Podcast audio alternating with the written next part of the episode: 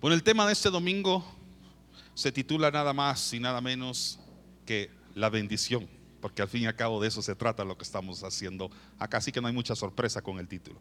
La bendición. ¿Cuántos de ustedes se consideran benditos por Dios? Amén. Muy bien. Jeremías 17, versículos 7 al 8. Los versículos estarán apareciendo en las pantallas. Voy a ir un poquito rápido, así que si te es más fácil seguirme con el ritmo en el que voy predicando, puedes leer la palabra de Dios a través de las pantallas aquí en la iglesia. Este tiene un principio de bendición muy importante y con esto quiero comenzar la prédica de esta mañana. Dice así la palabra de Dios, bendito el varón que confía en Jehová y cuya confianza, ¿qué dice ahí? Es Jehová. Lo que me gusta de este versículo es que no dice que solamente debemos confiar en Dios, sino que dice que nuestra confianza en Dios también tiene identidad. Ese verbo es confirma la identidad que nosotros como hijos de Dios tenemos en nuestro Padre Celestial. Una cosa es confiar en Dios y además entender, ese es otro nivel, que Él es nuestra confianza. Eso ya es otro nivel confíe en Dios, pero también sepa que esa confianza que usted tiene en su Padre Celestial, esa confianza es también de Dios. Dice, porque será como el árbol plantado junto a las aguas, que junto a la corriente echará sus raíces y no verá cuando viene el calor, sino que su hoja estará seca, dice ahí, verde. Su hoja estará verde y en el año de sequía no se fatigará ni dejará de dar fruto. Saben, nosotros llamamos, fuimos llamados a hacer bendición a las personas. Y aunque es lindo poder bendecir con nuestros labios a la gente, se nos olvida que la primera fuente y más importante de bendición procede de nuestro Padre Celestial. Usted puede bendecir la vida de alguien con sus labios, puede tener muy buenas intenciones al hacerlo y en efecto puede cumplirse esa bendición en la vida de alguien más. Hoy lo vamos a ver. Pero cuando la Biblia habla de la bendición, es una bendición que procede de parte de nuestro Dios para nosotros. No procede de la buena voluntad de los hombres, sino que procede de la voluntad que es agradable y perfecta de nuestro Dios. En la vida, vaya si no, hay muchas estaciones. Aquí se mencionan algunas estaciones. Estaciones de sequía, por ejemplo. Estaciones en las que hay tristeza, hay lamento, hay sufrimiento y hay dolor. Y si usted ha vivido suficiente en la tierra, sabe que más de algún momento en su vida le ha tocado atravesar esas estaciones. Pero si hay algo que hemos aprendido los que confiamos en el Señor, es que a pesar de que hay circunstancias de sequía, hay tiempos o estaciones de sequía, Dios siempre está con nosotros. Y quiero empezar haciendo esa declaración sobre la vida de todos nosotros, basado en este pasaje de Jeremías 17. Y es el siguiente, confía en Dios y no te preocupes por las estaciones de sequía en tu vida. Confía en Dios. Viniste a una reunión no cualquier reunión, no cualquier servicio.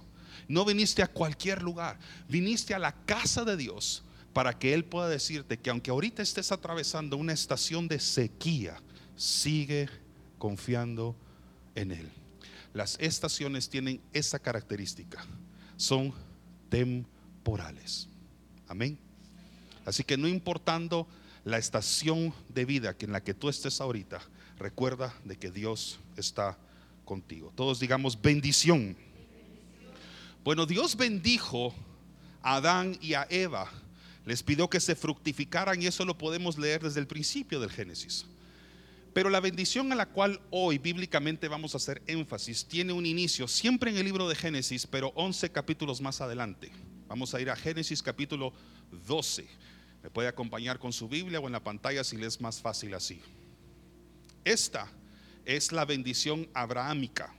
Abrahámica se refiere que fue la bendición que recibió Abraham, no de parte de los hombres, sino de parte de Dios.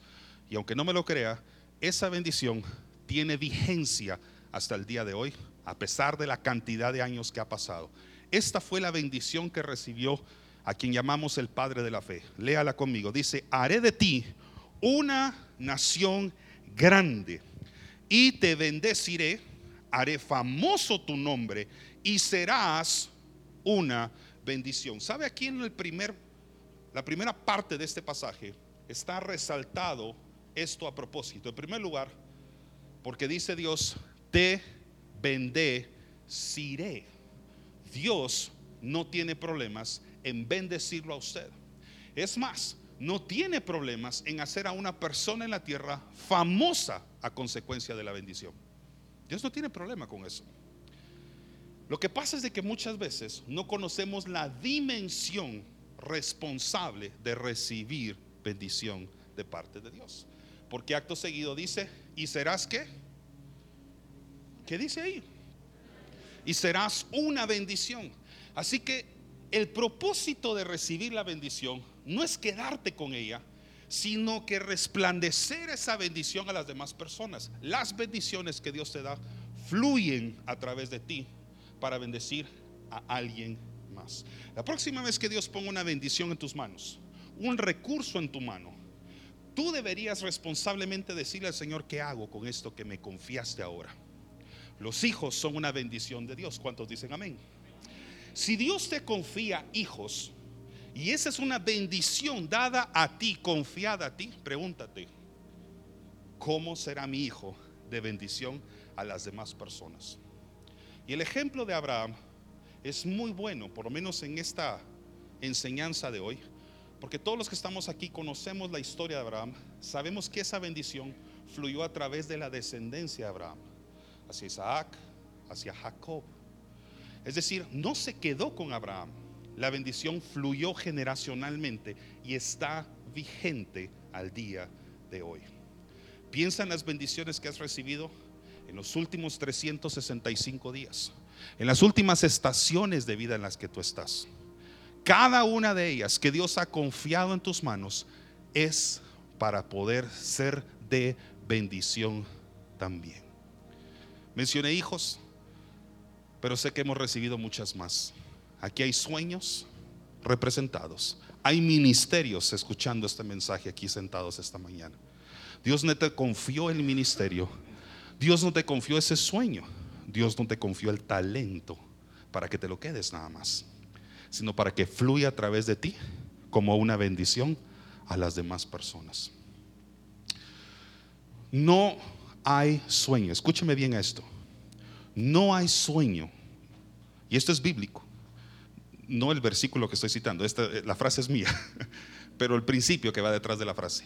No hay sueño que Dios haya confiado en el corazón de un hombre que no incluya personas. Ninguno. Cada sueño que Dios confió a un hombre o a una mujer incluía la bendición hacia más personas, a lugares ocupados por personas y a tiempos en los cuales todos vivimos.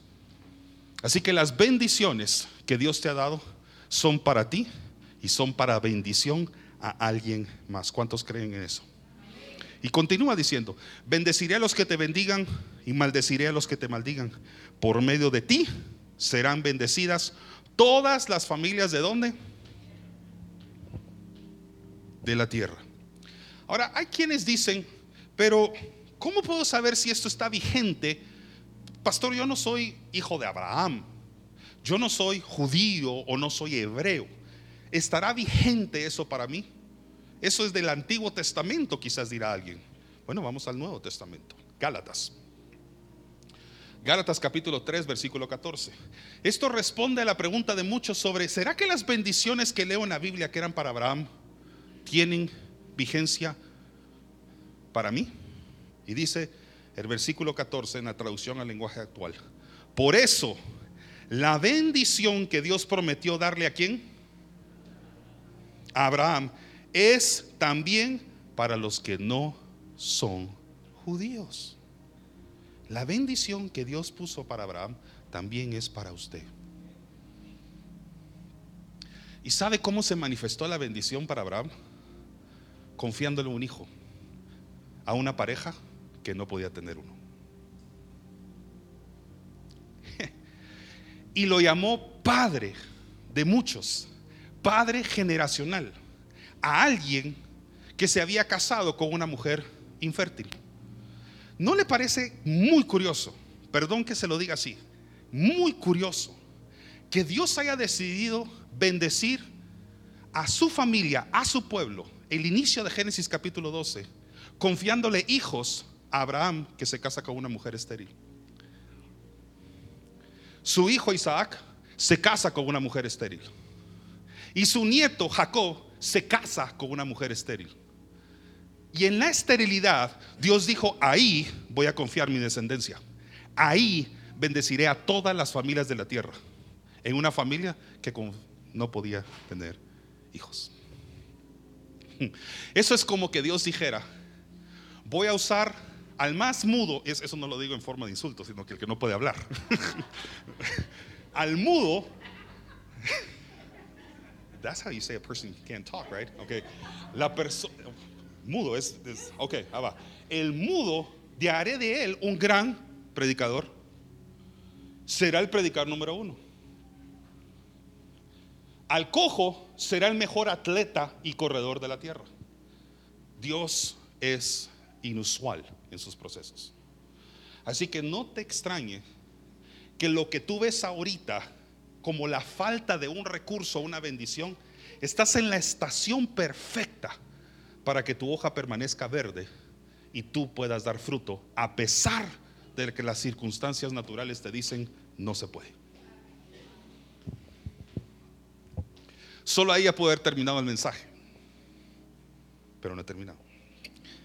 Antiguo Testamento, ¿de dónde viene la palabra bendición? Bueno, esto no se decía obviamente así como lo decimos en español. La palabra original en el Antiguo Testamento es veraca.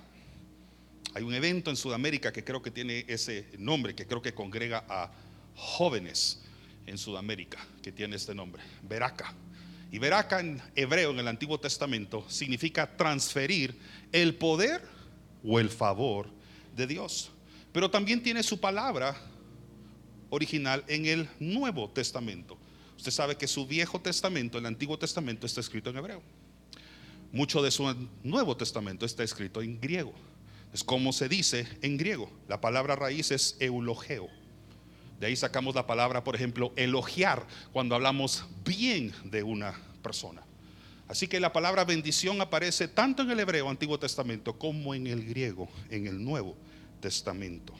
Y hay cuatro formas en que la bendición fluye. Todos digan la bendición fluye. La bendición no es una cosa estática, es lo que estoy tratando de enseñarte. No es una situación que pasa y se muere, la bendición fluye. Por eso tú estás aquí. Porque aunque la bendición se empezó en Génesis capítulo 12 y han pasado miles de años hasta entonces, tú todavía crees en el poder de ella. Las bendiciones fluyen. Y hoy te voy a enseñar cuatro formas. Lo enseñé servicio de la bendición del año pasado igualmente, pero quiero recordárselo a toda la congregación. Cuatro maneras en que la bendición fluye porque no es estática. La número uno, y probablemente la más importante, cuando Dios bendice a su pueblo. Es decir, Dios bendice a su pueblo. Viaja de una forma vertical, de arriba hacia abajo, poniendo arriba obviamente al cielo, al Señor y nosotros abajo en la tierra. La primera forma en que fluye, probablemente la más conocida y la más lógica para nosotros. Dios está aquí, pero yo no soy Dios, pues, pero representa ahorita simbólicamente eso. Dios está aquí y bendice a su pueblo en la tierra. Es la primera forma en que fluye. Y aquí hay un ejemplo bíblico. Vamos a Génesis capítulo 1. Dice, y Dios los bendijo. Y dijo, fructificad y multiplicados y llenad las aguas en los mares y multiplíquense las aves en la tierra. Ahí Dios está bendiciendo a un hijo y a una hija. Zacarías 10.1 dice así en la traducción al lenguaje actual. Dios continuó diciendo, yo soy el Dios de Israel, pídanme lluvia en época de sequía y yo haré que llueva en abundancia. De nuevo, tiempos de sequía no son un problema para Dios.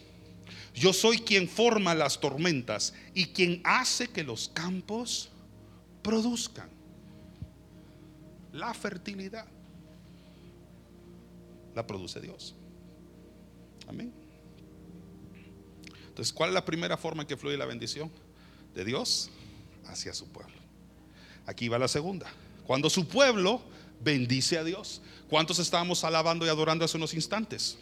Usted estaba bendiciendo el nombre de Dios. Hay muchos pasajes de la Biblia, pero vamos a leer el Salmo 72. Salmos 72, 18 dice, bendito seas Dios de Israel. El salmista está bendiciendo a Dios. Aquí aparece otro flujo de bendición, solo que ahora lo vemos así. El pueblo de Dios está bendiciendo al Padre ahí arriba, siempre en forma vertical, pero ahora vemos una bendición que asciende de la tierra hacia el cielo. Segunda forma en que fluye la bendición. Solo tú haces maravillas. Bendito seas por siempre, que tu grandeza llene toda la tierra. Que así sea. Prácticamente dijo, amén. Así que primera forma, Dios bendice a su pueblo. Segunda forma en que fluye, el pueblo ahora bendice a Dios. Pero no se queda aquí. Tercera forma en que fluye la bendición. Cuando Dios o su pueblo bendice, entonces digan algo. Y esto es algo que a veces nos cuesta entender o aceptar. También podemos bendecir algo. Por ejemplo, Deuteronomio 28, 3 al 6. Dice así la palabra de Dios. Bendito serás tú en la ciudad y bendito tú en el campo. Y preste atención a esta siguiente parte. Bendito el fruto de tu vientre el fruto de tu tierra, el fruto de tus bestias, la cría de tus vacas. No me va a decir que esas son personas. ¿Se entiende lo que estoy hablando acá? Y no se queda ahí. Y los rebaños de tus ovejas, benditas serán tu canasta y tu arteza de amasar. ¿Sí o no son esas cosas que tenemos nosotros también el privilegio de poder bendecir? A veces a los pastores nos dan el privilegio de poder bendecir tierras, casas. ¿Acaso no consagramos este templo cuando nos empezamos a reunir acá? Y lo bendijimos también. Probablemente usted lo ha hecho también en su vida. Tiene permiso para poderlo hacer. No supera la bendición de Dios, por supuesto, pero a veces también bendecimos las cosas que Dios nos ha confiado en las manos. Y la cuarta y última es cuando un hijo de Dios bendice a otra persona. Es cuando yo vengo y bendigo la vida de alguien. Usted también no solo fue llamado a bendecir cosas, fue llamado a bendecir a personas. Ahora, pastor, pero eso de dónde lo saca en la Biblia. Bueno, fácil. Génesis capítulo 27. ¿Se acuerda usted la importancia de la bendición de una persona a otra, a tal punto que un hermano se quiso robar la bendición de su hermano mayor. ¿Se acuerda?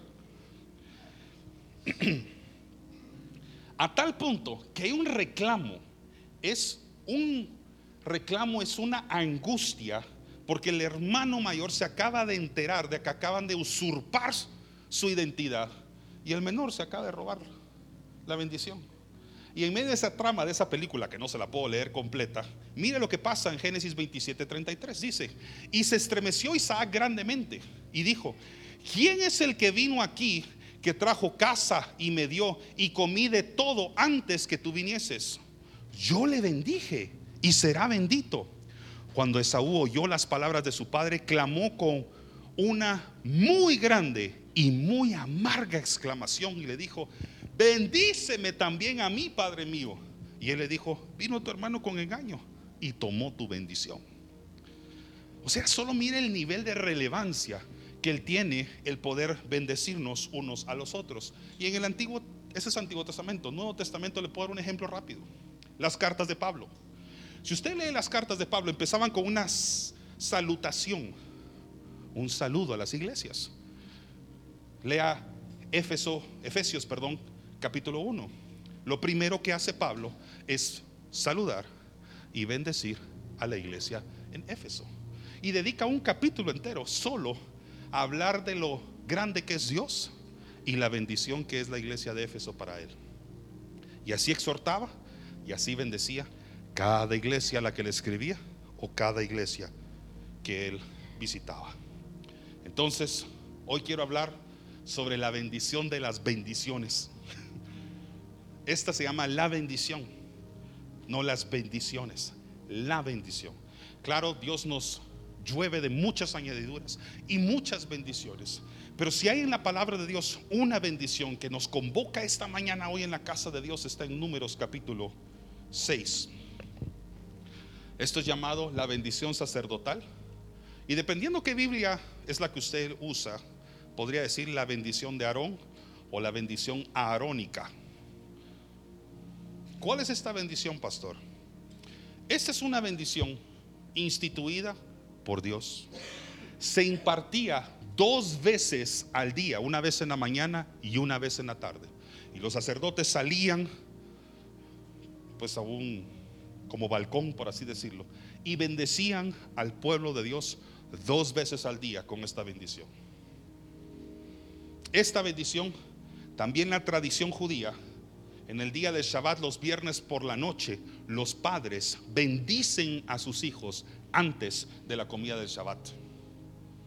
Los viernes por la noche. Esta es una bendición que se escribió obviamente originalmente en hebreo, pero dice así, aparece en las pantallas y presten atención porque es lo que hoy nos convoca en la casa de Dios. Número 6:23 dice, entonces habló el Señor a Moisés diciendo, habla a Aarón, era el sacerdote, y a sus hijos y diles, así bendeciréis a los hijos de Israel y les diréis, versículo 24, el Señor te bendiga y te guarde. El Señor haga resplandecer su rostro sobre ti y tenga de ti misericordia. El Señor alce sobre ti su rostro y te dé paz. Shalom. Esta bendición no es un juego. Esta bendición está instituida por Dios. Y déjeme decirle algo. Todo lo que procede de la palabra de Dios viene en serio. Números, capítulo 6, 23, lo voy a volver a poner en la pantalla. Solo que en esta ocasión voy a cambiar la traducción a traducción al lenguaje actual. Si no me pueden seguir en la pantalla porque todavía están cambiando, no hay problema, pero quiero que escuche la misma bendición en una traducción que utilizamos bastante aquí en la iglesia cuando estoy predicando. Pero voy a agregar un versículo más. Voy a agregar el versículo 27. Dice así otra vez. Diles a Aarón y a sus hijos que así deben bendecir a los israelitas. Dice la palabra de Dios. Que Dios te bendiga y siempre te cuide. Que Dios te mire con agrado y te muestre su bondad. Que Dios te mire con agrado y te llene de paz. El versículo 27 es el que aparece agregado ahí ahora, pero está subrayado, dice, cuando los sacerdotes pronuncien esta bendición que dice, yo haré que se haga realidad. ¿Por qué es importante familia? Porque quien hace que se haga realidad no es el sacerdote que bendice, es Dios. Cuando tú bendices a alguien más, tú eres una herramienta de bendición, pero la fuente y origen de bendición es Dios. No eres tú, es Dios. Es cuando bendecimos a alguien, cuando damos, cuando oramos, cuando somos un buen amigo en tiempo de angustia cuando abrazamos en tiempo de consuelo y en tiempo de dolor. Cuando estamos ahí cuando alguien lo necesita. Tú eres un instrumento de paz. Porque Dios está haciendo fluir una bendición de Él a través tuyo hacia.